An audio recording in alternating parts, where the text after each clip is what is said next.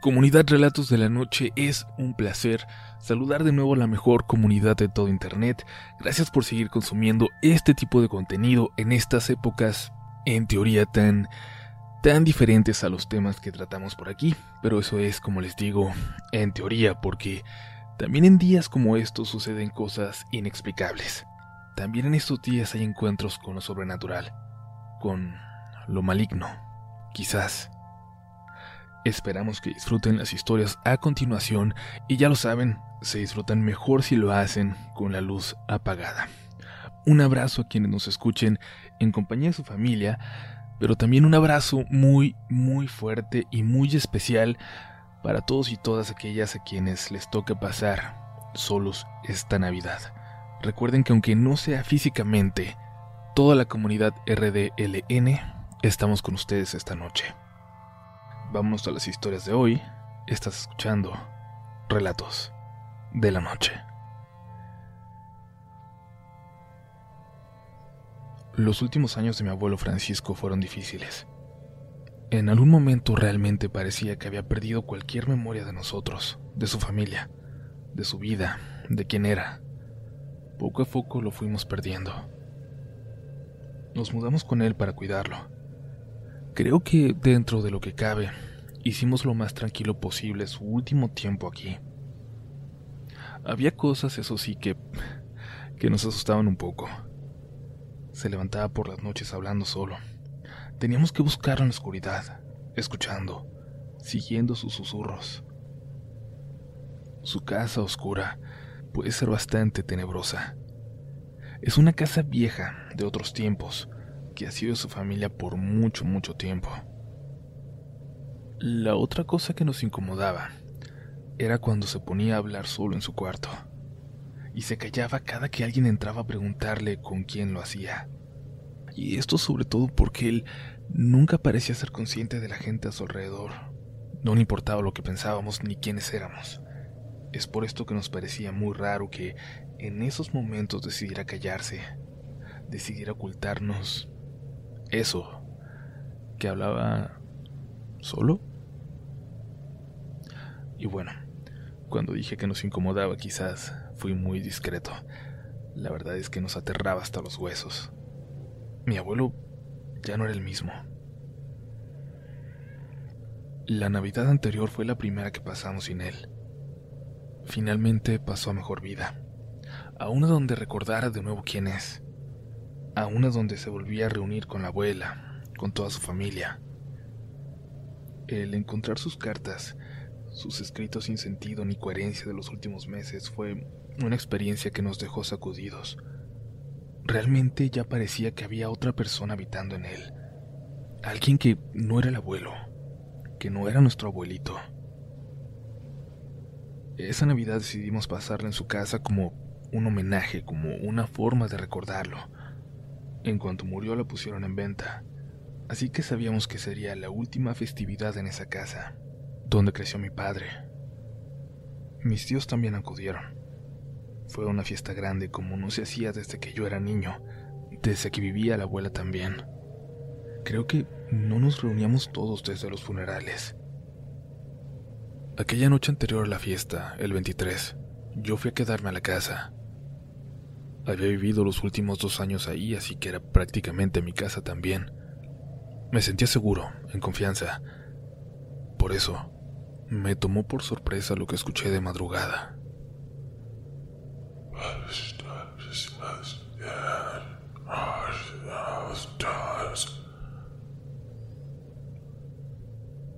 Primero creí que era un sueño.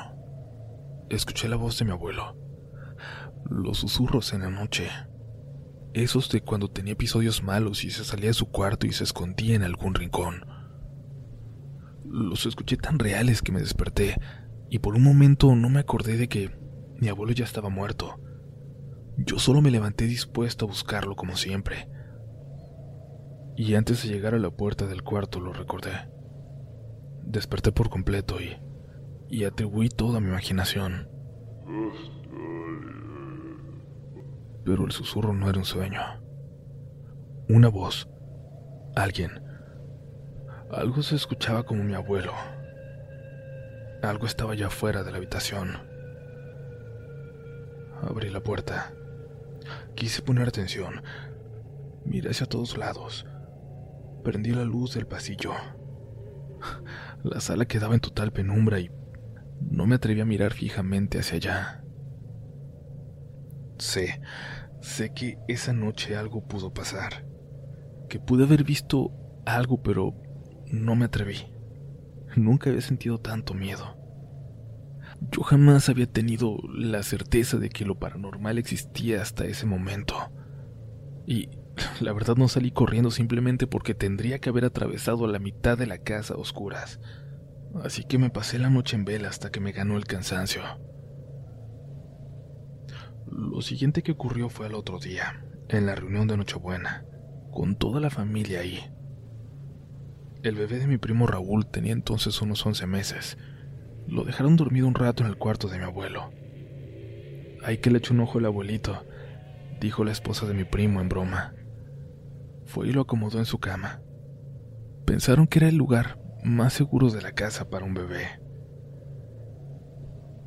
Cuando el bebé lloró, todos escuchamos, pero los que estaban más cerca eran mi prima Julisa y Aarón, mi hermano. Los gritos. Los gritos de ellos dos al entrar al cuarto retumbaron por toda la casa. Mi prima entró corriendo por el bebé y salió en un segundo. Ninguno de los dos dejaba de gritar. Nos acercamos todos rápido pensando en el bebé, pensando en que había tenido un accidente, pero poco a poco entendimos lo que entre gritos nos querían decir. Una señora, había una señora en el cuarto, mirando al bebé. Pasó casi media hora para que pudieran describirlo. Decían que una señora estaba sentada, muy derechita, con las manos en el regazo, en la silla frente a la cama del abuelo. Alguien entonces dijo que cuando mi abuelito hablaba solo, lo hacía mirando hacia esa silla en particular. Pero eso la verdad no puedo asegurarlo porque yo no lo vi y porque no sé si nuestro miedo nos hacía conectar puntos en ese momento, intentar darle algo de sentido a lo que ocurrió. No pudimos terminar ahí la velada. Movimos todo, la comida, los regalos, todo, a la casa de mis tíos, a 15 minutos de ahí. Esa será una Navidad que nunca podremos olvidar.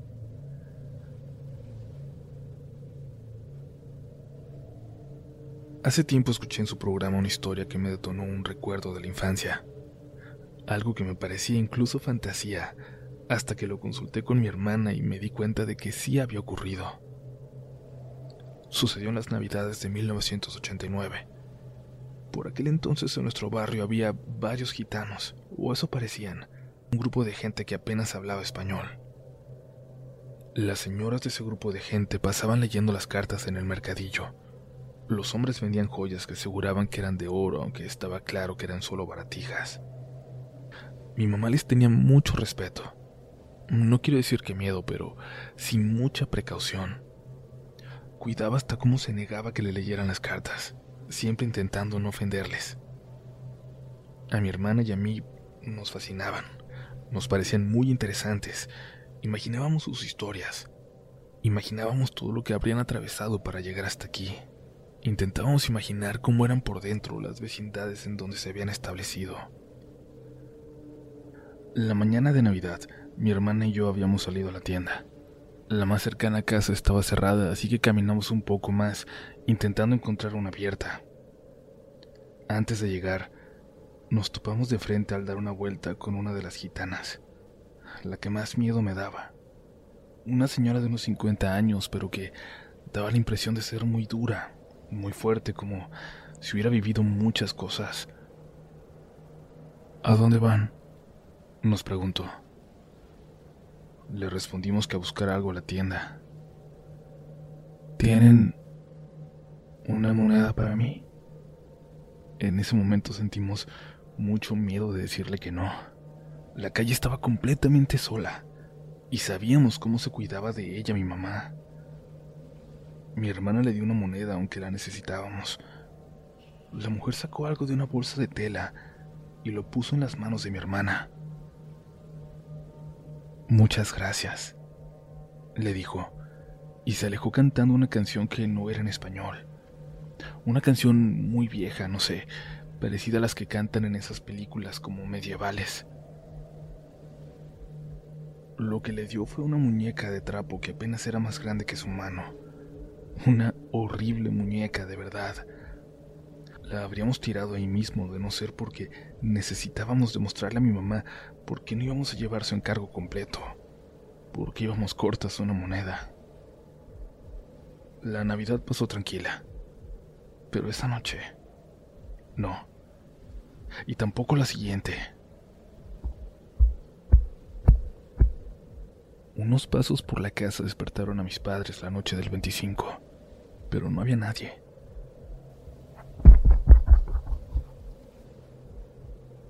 La noche siguiente también se escucharon.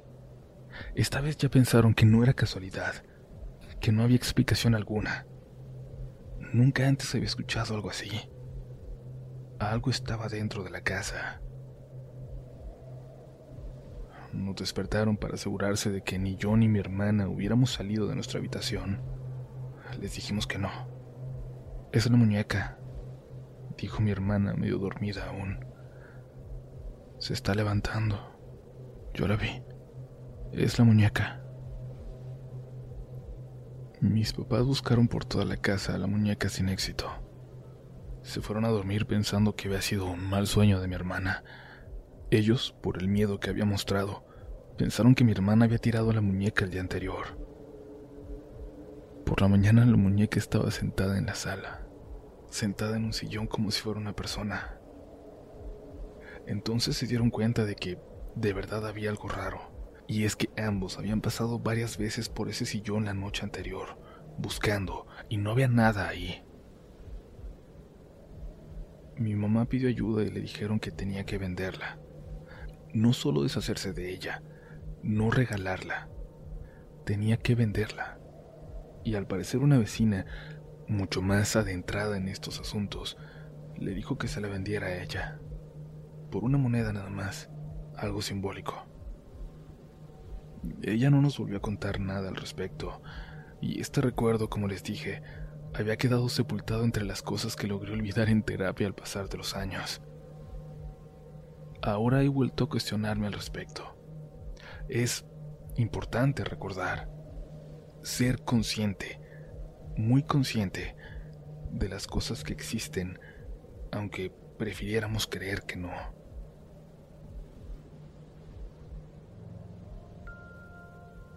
Aún no terminas este episodio de Relatos de la Noche, cuéntanos qué te ha parecido, cómo le estás pasando y lo más importante de todo, ¿Tienes tú una historia de terror, de Navidad para contar? Esperamos tus respuestas y te pedimos que si estás disfrutando de las historias de hoy, compartas este episodio con un amigo que creas que lo pueda apreciar. Por el momento continuamos con las historias de esta noche. ¿Puedo contarles algo? ¿Puedo confiar en ustedes? Voy a compartir mi historia y espero en serio que no parezca una locura. En los 90, cuando yo era niña, esta ciudad era muy distinta.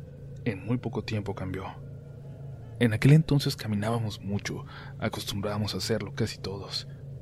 El camino a casa de mi tía Claudia, por ejemplo, no era largo, no era de más de 40 minutos, pero teníamos que atravesar una arboleda que en medio tenía una pequeña laguna. En tiempos de lluvia toda esa zona se tornaba verde. La laguna se llenaba de vida y era en realidad bastante linda. Luego algo ocurrió que ya no nos dejaban cruzarla solos, ni a nosotros ni a ningún niño que yo conociera. Pero aquella Navidad era una emergencia. La tía Claudia estaba muy enferma. Ya nos había anunciado que pasaría sola esta Navidad, pero aquel 24, cuando caía la tarde, nos habló para decirnos que se sentía muy mal, que necesitaba de una medicina. El doctor de la colonia conocía de toda la vida a mi mamá y a su familia. Por eso nos ayudó a obtener la medicina para que pudiéramos llevarla a mis hermanos y yo. Mi mamá se quedó preparando la cena. Lo único que le pareció prudente es que, que fuéramos los tres con mi tía, mis hermanos y yo, aunque tuviéramos que atravesar la arboleda. Aunque apenas estaba oscureciendo, la arboleda ya lucía tenebrosa. Quizás era que nadie la caminaba en esas fechas. Quizás era el silencio que la rodeaba a pesar de los animales que supuestamente la habitaban. No sé si la memoria me juega una mala pasada, pero no recuerdo ni el sonido de un ave aquella tarde. Cuando nos acercábamos a la laguna,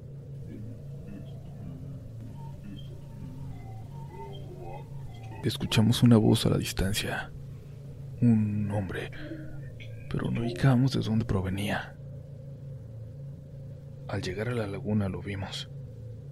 Una figura recogiendo algo del agua.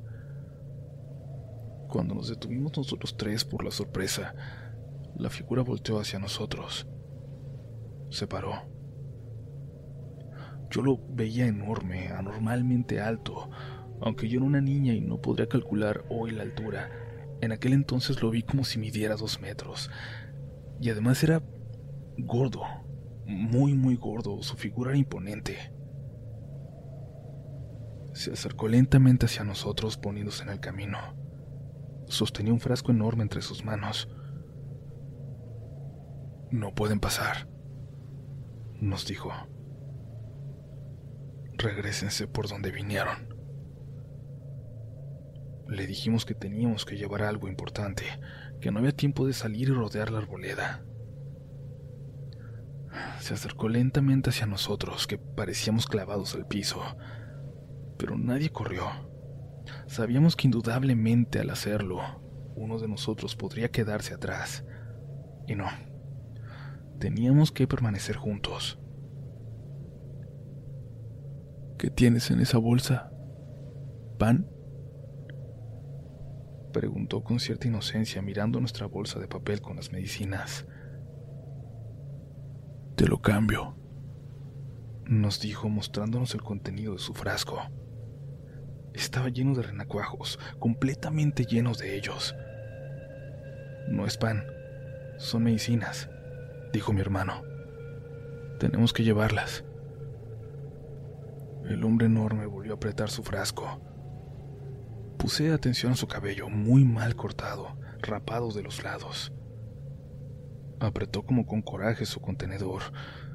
Yo estaba segura de que pensaba que le mentíamos, Calculaba en ese momento yo si tendríamos alguna oportunidad al defendernos, si solo podríamos correr.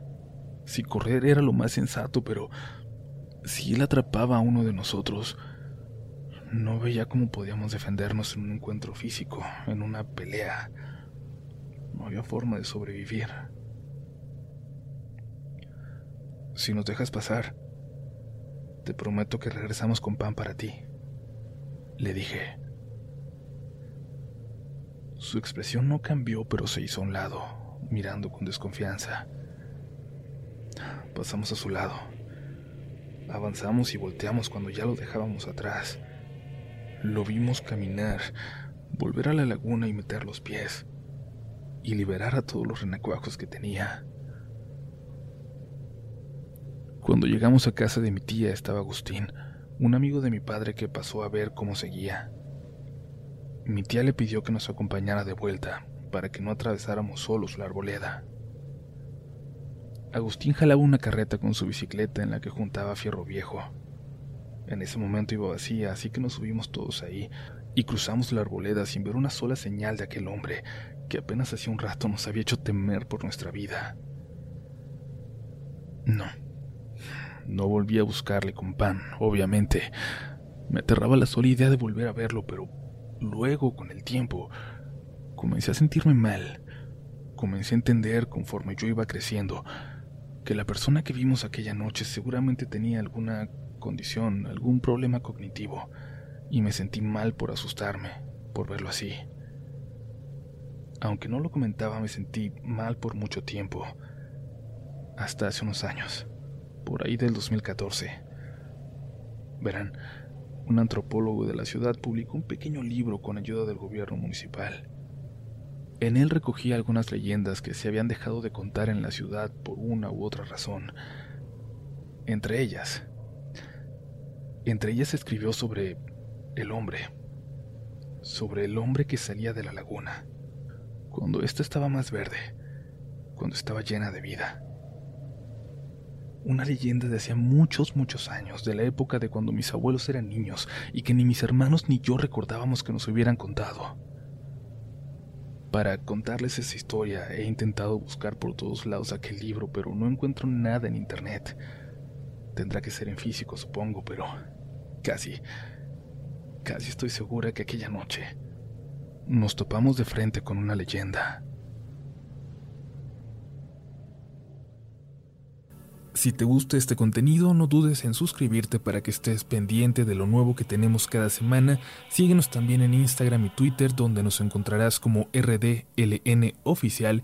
Y también puedes suscribirte a YouTube, donde tenemos varios relatos nuevos cada semana. Esto es Relatos de la Noche.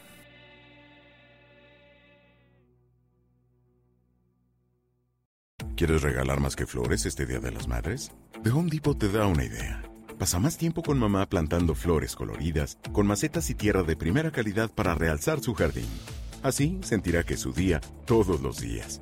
Llévate tierra para macetas Bigoro por solo $8.97 y crece plantas fuertes y saludables dentro y fuera de casa. Recoge en tienda y sigue cultivando más momentos con mamá en The Home Depot. Haces más, logras más. Más detalles en homedepot.com diagonal delivery.